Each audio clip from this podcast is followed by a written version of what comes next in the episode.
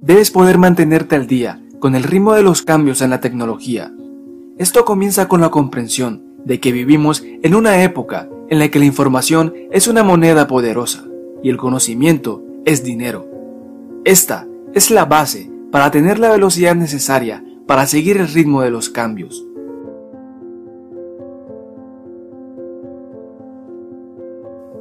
En la era del cazador-recolector, los humanos dependían de la naturaleza para proporcionar riqueza.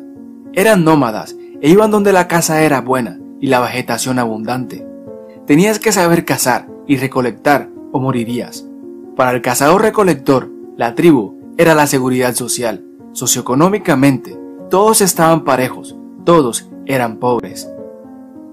Luego, en la era agraria, se vio el surgimiento de diferentes clases de personas, Debido al desarrollo de la tecnología para plantar y cultivar la tierra, los dueños de la tierra se convirtieron en reyes y los que la trabajaban se convirtieron en campesinos. La realeza montaba a caballo mientras los campesinos caminaban. Socioeconómicamente habían dos grupos, los ricos y los pobres. Luego, en la era industrial, el comienzo de la era industrial, en el siglo XIX, con el surgimiento de las fábricas, se encontraron nuevas fuentes de recursos valiosos como el petróleo, el cobre, el estaño y el caucho. Durante este tiempo, el valor de los bienes raíces pasó de cultivar cultivos a proporcionar recursos. Esto llevó a que la tierra se volviera aún más valiosa y surgieron tres clases, los ricos, la clase media y los pobres. La cuarta era es la era de la información. Esta es la era en la que vivimos tú y yo. En la era de la información, los rápidos se comen a los lentos. Para sobrevivir, debes ser capaz de pensar y adaptarte a la velocidad de la información. En la era de la información, cualquiera puede hacerse rico, porque todos tienen acceso a la misma información a través de Internet, y de muchas maneras pueden manipular esa información para beneficiarlos. Es simplemente una cuestión de quién puede pensar de manera más creativa y actuar más rápidamente sobre la base de la información disponible.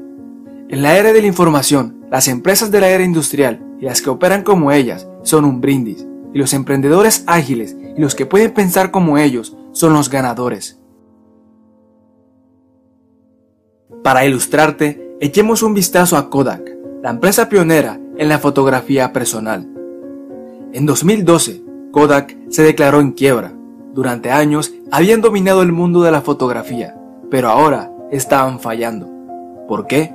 Frente al agua de la fotografía digital, Kodak no pudo mantenerse al día con el crecimiento y el ritmo de la tecnología. Pensaron que eran demasiado grandes para fallar, pero desafortunadamente no lo fueron. De hecho, la peor parte es que Kodak había inventado la fotografía digital años antes y fácilmente podría haber sido el pionero en el mercado. En cambio, se sentaron en la tecnología porque tenían miedo de canibalizar su negocio principal de la fotografía física. Hoy en día son un caparazón de lo que eran, y los únicos que canibalizan su negocio principal son otras empresas que vieron el potencial de la fotografía digital. En 2012, The Wall Street Journal informó que Kodak estaba solicitando permiso para pagar a unos 300 ejecutivos y otros empleados un total de 13.5 millones de dólares en bonificaciones para persuadirlos de que permanecieran en la empresa mientras ésta se reorganizaba bajo la protección de la ley antiquiebras. Como dice el viejo refrán, la definición de locura es hacer lo mismo y esperar resultados diferentes. Lo que Kodak necesitaba era una nueva forma de pensar, gente que entendiera la necesidad de velocidad en la era de la información. En cambio, lo que hicieron fue recompensar a los dinosaurios. Solo en el viejo mundo, el pensamiento de la era industrial, una empresa buscaría recompensar a los empleados que lo derribaron en un intento por retenerlos para solucionar los problemas que crearon. Tal pensamiento delataba la falta de comprensión que el mundo había cambiado y que Kodak tenía que cambiar con él si quería tener éxito. En un mundo que requería la necesidad de velocidad, Kodak optó por seguir formas más antiguas, más lentas y más cómodas. En la era de la información, lo que se valora ha cambiado. Solía ser que la gente pagaba mucho dinero para imprimir sus fotografías. Luego pagaron aún más dinero para comprar marcos, para colocarlos y álbumes de fotos para guardarlos. Hoy en día Esas industrias están siendo reemplazadas por teléfonos y servicios basados en la nube que almacenan sus fotos. Solía ser que tenías cuidado con las fotos que tomabas, porque solo había tantas que podías tomar en un rollo de película. Hoy en día, las fotos se tiran en su mayoría y son baratas. Casi nadie usa rollos.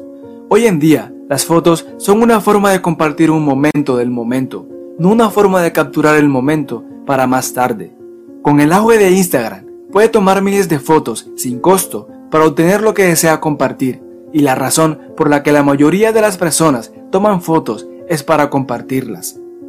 Por supuesto, esto no quiere decir que las pequeñas empresas sean mejores que las grandes. Más bien, las grandes empresas deben seguir pensando como pequeñas, especialmente en esta época de información en constante cambio. La innovación es clave, solo sobrevivirán aquellos que tengan la habilidad para mantenerse al día con el crecimiento y el ritmo de la tecnología e innovar rápidamente. Y con mayor frecuencia, son los emprendedores los que lideran esta categoría. Las mejores empresas son las que siguen pensando como emprendedores y las personas más ricas son emprendedores. Pensar como un emprendedor requiere una sólida educación financiera. La información apalancada por la tecnología y los recursos económicos producen riqueza. Esto significa que el precio de hacerse rico ha bajado.